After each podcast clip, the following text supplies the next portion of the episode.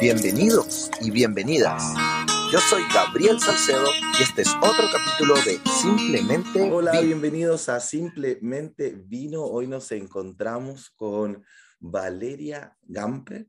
Ella ha sido elegida la mejor sommelier de las Américas del 2022. Es de nacionalidad argentina, está residente en España y de todo esto nos va a contar y de muchas otras cosas. Bienvenida Valeria, ¿cómo estás? ¿Qué tal, Gabriel? ¿Cómo estás? Por acá muy bien. Qué bueno. Yo estoy aquí en San Francisco, California. Son las 3.30 am. ¿Tú dónde te encuentras? En España en este minuto sé que has estado viajando bastante. Has tenido Sí. una vida bastante ajetreada estos días. Cuéntame. Sí, sí, no, estoy en España, estoy en el norte, yo vivo en Navarra, así que estamos por aquí. Pero sí, estoy viajando bastante, sobre todo a Burdeos, donde estoy haciendo el diploma, el WSET. Eh, pero bueno, bien, feliz. Todo, Sí. todo- todo muy bien. Espectacular. Tengo sí. una- un par de preguntas para ti y después vamos a conversar tranquilamente de eh, lo que estás haciendo y cómo te está yendo con esto de, de preparándote para el campeonato mundial.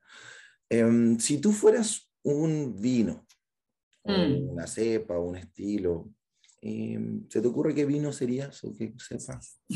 No, no, no, no, no, no, no, eso no, ni idea. ¿Nunca lo has pensado? No, ¿No? te soy sincera, pero no. un blanco, un burbujeante, un espumante, ¿no? Nada, no se te Me gusta, nada? no, a nivel personal me gustan mucho los vinos blancos, eh, pero no sé si yo fuese un vino, ¿qué sería? Bueno, eso no me lo pongo a pensar. Soy persona y disfruto siendo persona. Perfecto. ¿Y mm, tu aroma favorito? ¿Tienes algún aroma favorito? ¿Alguno que no te agrade? ¿Cómo son tus gustos por ahí? Sí, eh, bueno, desde lo más normal, como el, el olorcito a la cebolla y el ajo salteado, ¿viste? Cuando estás, estás cebolla y tu casa y muerto de hambre a las 7 de la tarde o lo que fuere, y que estás cocinando, ese- me encanta ese olor. Me encanta el olor que ahora no lo tengo porque mi hija es más grande, pero cuando mi bebé era bebé y que tiene ese olorcito tan rico, ¿viste? Que a veces te venden, no sé para qué te venden fragancias de bebés si son tan ricos los olores de los bebés. Sí, sí. sí. Eh, y bueno, ahora suena un poquito posh, pero me encanta el olor a trufa, a la trufa negra. Bueno, a la blanca igual también, ¿no? Pero digo, me encanta el olor a trufa. Sí, y, es- y eso te, te trae a, um, algún recuerdo de, de infancia? ¿Tienes algún aroma así que te lleve para atrás? Como el pan, por ejemplo, a mí me pasa con el Sí, sí, el pan tostado también, otro aroma que me encanta. Yo soy celíaca, por lo cual no puedo comer pan tostado en normal, pero es un aroma para mí de, de fin de semana de invierno, ¿no? El pan tostadito, o eso y, y no sé, el café a la mañana, el olor del café a la mañana. Despierta, ¿no? La- las neuronas. te- Mm, qué rico. Y quería preguntarte, por ahí escuché en un live que estabas teniendo hace poco, tienes una anécdota ahí muy interesante sobre una pequeña sommelier eh, que eh, tuvo un, un- un percance abriendo un vino. ¿Nos podrías contar un poquito de eso? Está bien. El, el decantador, me decís. Sí, sí, sí. Ahora lo sabe todo el mundo. Yo pensé que quedaba ahí. no. Que quedaba ahí entre No. nosotros.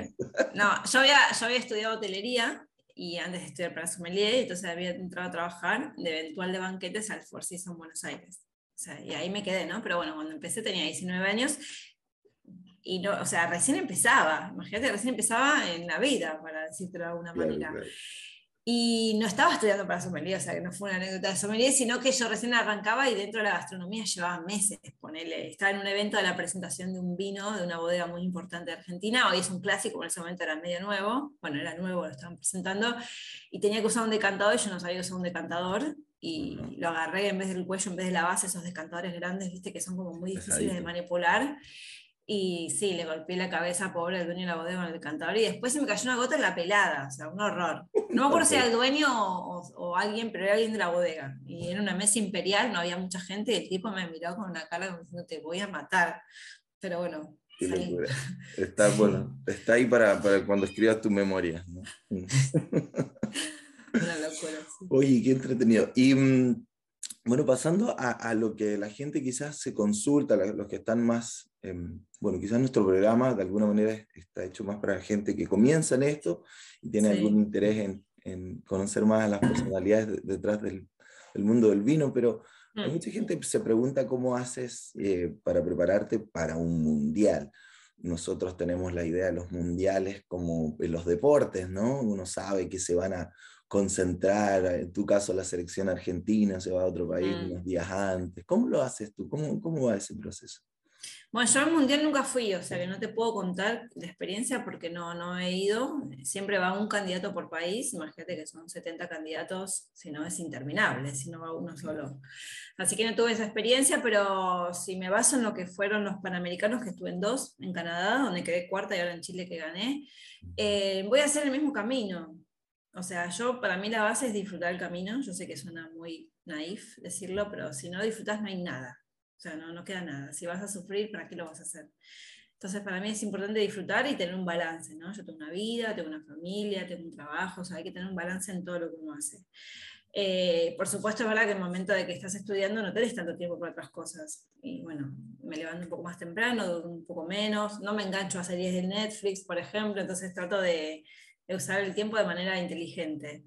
Y voy a hacer el mismo camino, voy a hacer mi, mi, teoría, mi calendario, mis entrenamientos, voy a, voy, a, voy a, obviamente dar lo mejor de mí, pero no me dejo la vida, no me dejo la vida. Me imagino, aparte con, con familia. Mm. Em, ¿cómo, cómo, cómo, es tu relación en ese sentido con, con, los hijos? Yo, yo que tengo uno pequeñito también, tengo una grande y tengo uno pequeñito, eh, no sé, siento que siempre le hago leer cosas. no sé si lo obligo a, participar de, de mis cosas, pero eh, son un, son, enseñan harto a los niños también. Sí, eso sí, total.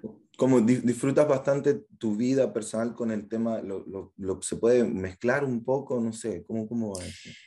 A ver, a mí la somelería me encanta, es algo que yo lo disfruto un montón y por suerte es mi trabajo, ¿no? Eh, pero soy muy relajada, o sea, en mi casa no le ando haciendo leer a nadie nada, no a veces cuando tengo los descriptores aromáticos que tengo que hacer alguna charla o más enfocada al consumidor final y los tengo que sacar porque al final los tengo, los tengo guardados por, por, por, tenerlo guardado, a veces juego con ella, pero en verdad es algo que no hago nunca. o sea, mi, mi, vida es mi vida y por supuesto es su trabajo y ella sabe que hago algo con vino, no entiende muy bien qué.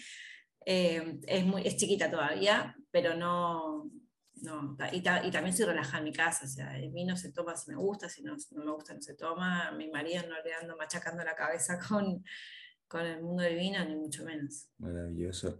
Y mm, en este proceso, ¿ha, cambiado un poco tu vida? ¿Sientes que con esto de, del título, em, más, más, allá de la atención, sientes algún cambio profundo? Quizás, me decías off the record, quizás estás con poquito tiempo, has tenido que dividir mm. en varias cosas. ¿Cómo va eso? Sí, bueno, y ahora tengo, o sea, si me decís algún cambio profundo, radical, no, porque creo que esos cambios vienen por dentro, hacia afuera, no, no de afuera hacia adentro, pero eh, a mí en mi día a día no me cambia nada, sí lo que tengo es que tengo mucho menos tiempo y tengo que escoger bien lo que hago y lo que no hago. Y también aprender a decir que no es muy sano, ¿no? A veces todo el mundo quiere y te requiere, a veces hay que decir que no y bueno, es sano para todos. Sí, desde luego. Bueno, Valeria, yo te veo como que estás ocupada, te, te dejamos. Entonces una pequeña cápsula para nuestro canal de YouTube. Y te agradecemos muchísimo tu participación. Ah, si quieres mandar un saludo, quizás a, los residentes argentinos en España, no lo sé, te dejo aquí eh, abierto el micrófono.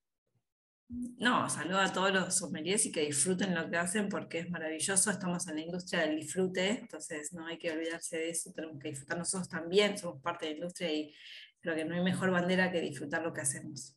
Maravilloso. Que tengas un excelente tarde por allá. Nosotros empezamos una mañana y este ha sido otro episodio de Simplemente Vino.